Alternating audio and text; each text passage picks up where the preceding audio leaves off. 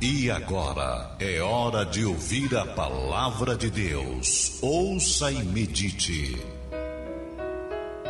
Meu querido amigo, meu caro irmão, a palavra de Deus no Evangelho segundo São João, no capítulo de número 13, a partir do versículo 3, diz assim: Jesus, sabendo que o Pai tinha depositado nas suas mãos todas as coisas, e que havia saído de Deus e que ia para Deus, levantou-se da ceia, tirou as vestes e, tomando uma toalha, cingiu-se.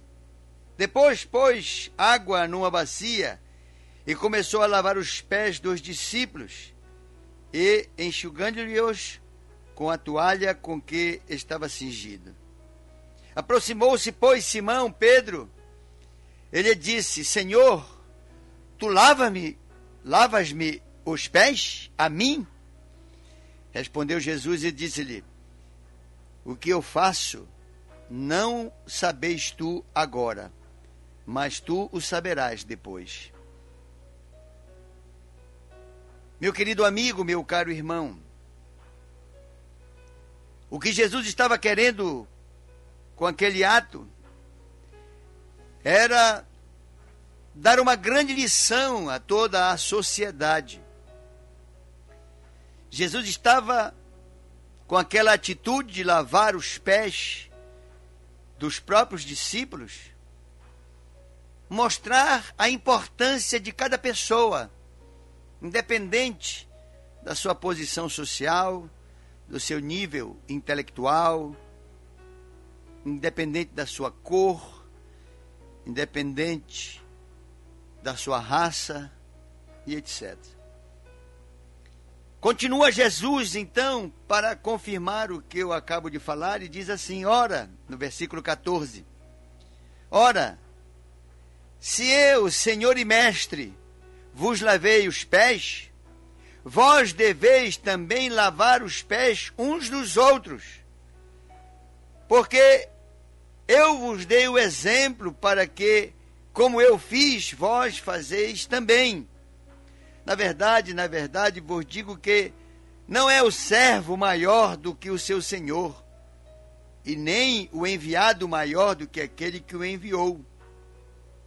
Se sabeis estas coisas, bem-aventurados sois se as fizerdes. Jesus estava com aquele ato ensinando as pessoas que, embora elas possam ter papéis diferentes na sociedade, embora elas possam ter funções diferentes na mesma empresa, na mesma família, na mesma escola, embora elas tenham nomes diferentes, origens diferentes, características, qualidades diferentes, mas diante de Deus todos somos iguais aos olhos de Deus, não existe rico e pobre. Aos olhos de Deus, não existe mais formoso, menos formoso. Para Deus somos todos obras de suas mãos, criaturas, donas do seu próprio poder de decisão, do seu livre-arbítrio. E o que Deus faz é tentar exatamente convencer-nos através da palavra e do Espírito Santo de que Ele sempre quer o melhor para nós. E veja como nós, muitas das vezes, para sermos ensinados por Deus, temos que passar por situações das mais diferentes, difíceis e às vezes terríveis. Quando Jesus disse para Pedro: Pedro, eu vou lavar os teus pés assim como os demais discípulos. Jamais lavarás os meus pés. Pedro, se eu não lavar os teus pés, tu não tem nada a ver comigo. Aí Pedro, já exageradamente, então lava não apenas os pés, mas as mãos, a cabeça. E Jesus disse: Não, basta lavar os pés, porque aí eu vou dar a lição de vida que você precisa para que como diz o texto aqui no versículo 17. para que, sabendo dessas coisas, sejam bem-aventurados, se as fizerdes, se as praticardes. Jesus estava dando um exemplo, mas eu quero tirar no meio deste exemplo uma lição que serve para a vida de todos nós. Foi quando Jesus disse para Pedro, que estava sem entender o que estava acontecendo: Ora, como é que o mestre, como é que o Senhor vai lavar os pés do servo, do discípulo? Era natural a incompreensão de Pedro. Tanto que Jesus explicou para Pedro o que estava fazendo. Mas muitas das vezes, meus irmãos, as coisas estão acontecendo e nós não estamos entendendo. Quando Jesus diz uma coisa, ele bem sabe porque ele diz. Ele não diz nada à toa. Quando as coisas estão acontecendo conosco, nós podemos até perguntar: Senhor, por que tal coisa está acontecendo? Talvez, muitas das vezes, para mim ou para você, Jesus já disse isso. O que eu faço agora tu não entendes, mas breve tu entenderás. São coisas que a gente fica se perguntar: por que, que isso aconteceu comigo? Por que, que eu estou passando por essa experiência?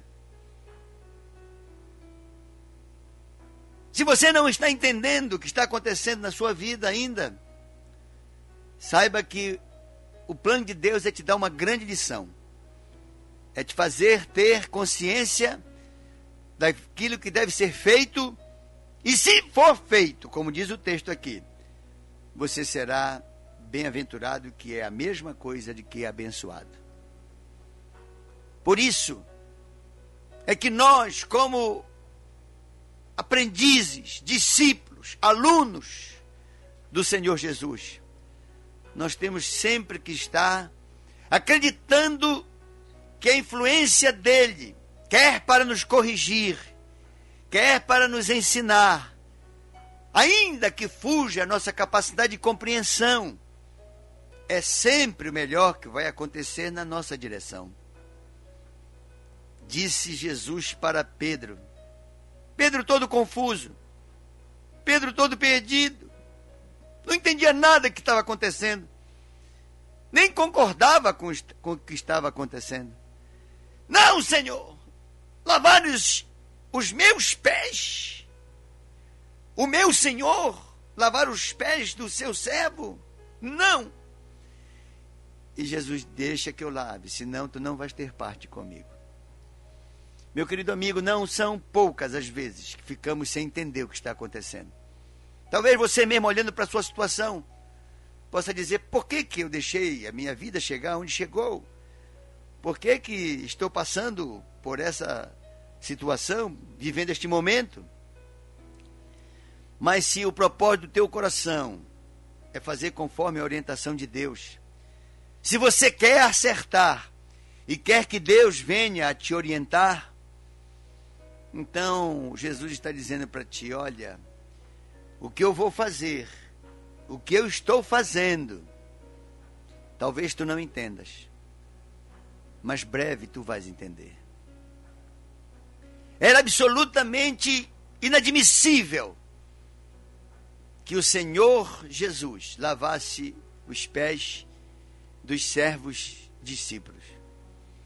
Mas havia um propósito não era à toa. Era para dar uma lição de que todos, diante de Deus, são iguais. A sociedade pode requerer de cada um um papel diferente. Cada um tem uma vocação diferente, um dom diferente, uma aptidão diferente. As pessoas hierarquicamente na sociedade são diferenciadas, são graduadas. Existe uma hierarquia na sociedade natural e é necessário que haja para que haja organização, estruturação, ordem.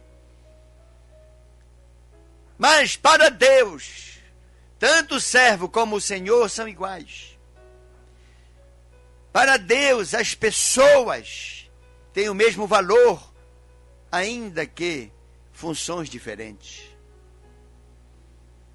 Esta era a lição que Deus queria dar para os seus discípulos, para que eles nunca discriminassem ninguém, para que eles dissessem para todas as pessoas: Olha, ninguém aqui é discriminado. Todos são chamados, sem exceção, para que se tornem cristãos. E aí é que vai haver a diferença. O chamado de Deus, ele é para todos nós, independente da idade, independente da origem, da cor, independente de tudo. Agora, uma vez chamados e aceito o projeto de Deus para sua vida, aí é que começam a acontecer as mudanças. Aí é que começam a haver as transformações. O que mentia não mente mais. O que roubava não rouba mais. O que adulterava não adultera mais. O que trapaceava não trapaceia mais. Aquilo que não está de acordo com a palavra de Deus passaria a deixar de ser praticado. Jesus estava dizendo: aos meus olhos, todos os que fazem a minha vontade são iguais. Todos. Assim como todos aqueles que não fazem a minha vontade também são iguais. Porque com uns eu tenho compromisso total, com outros eu tenho amor total. E não posso com eles estar comprometido, porque eles não estão seguindo os meus caminhos, as minhas orientações. Não lhes sou Senhor, se fosse senhor deles, desorientaria, lhes pouparia de tantos desastres, de tantas perdas, tristezas e dores. Mas esta é uma oportunidade que Deus está falando para você que me ouve agora. Se você não está entendendo o que está acontecendo com a tua vida, se não era esta vida que tu querias viver, se não era este momento que você queria viver. Se você quer mudar, se você está disposto e determinado a sofrer a influência da transformação e mudança de direção no comportamento, então Deus, ele tem uma promessa para a tua vida. Ele disse: Se sabeis estas coisas, que serão pregadas como estou pregando, Bem-aventurados sois, se as fizerdes, se as praticares. Eu quero nesta oportunidade, meu irmão, ainda que tu não entendas porque estás enfrentando esta enfermidade, ainda que tu não entendas porque vives esse momento tão difícil financeiramente, talvez você não entenda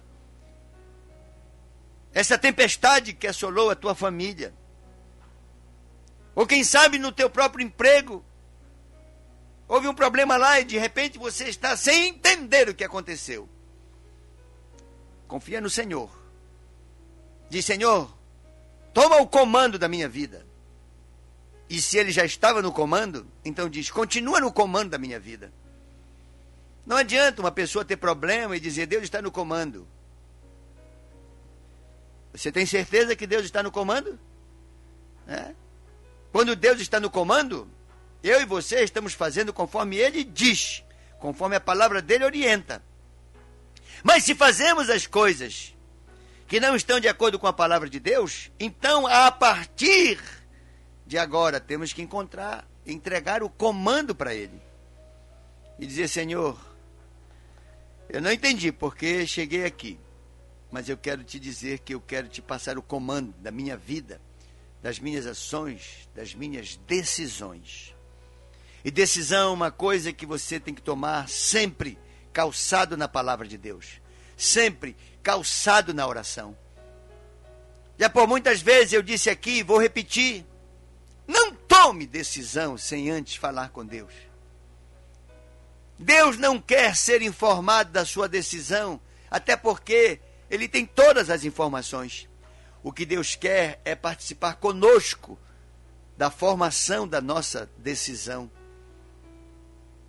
Deus quer dizer: não, olha, te foi feita uma proposta e eu quero te dizer que tu deves aceitar, ou então tu deves rejeitar, ou ainda não é tempo agora. Mais tarde, este assunto virá para que tomes uma decisão. Hoje seria não, quem sabe amanhã pode ser sim. Chame Deus para ser o teu conselheiro. Ele é o nosso conselheiro, com a prerrogativa de ser o Deus forte, o Pai da eternidade, o príncipe da paz, o maravilhoso. Ele que tem todas essas prerrogativas, ele se dispõe a ser o nosso conselheiro. Você tem um negócio a fazer? Não faça antes de apresentar a Deus e dizer: Deus, eu estou querendo fazer tal negócio. Eu não sei se é bom. Eu não tenho discernimento, compreensão total. Eu te peço, me ajuda, Deus. Eu não quero errar. Eu não quero ter prejuízo. Eu não quero agravar a minha saúde. Eu não quero complicar a minha família. Eu tenho uma decisão a tomar e eu te peço ajuda. Ilumina-me. Me ajuda com manifestações na direção da tua vontade. Um rapaz chegou comigo e disse: Pastor, eu tinha uma decisão a tomar e dez sinais, não foram dois, foram dez sinais.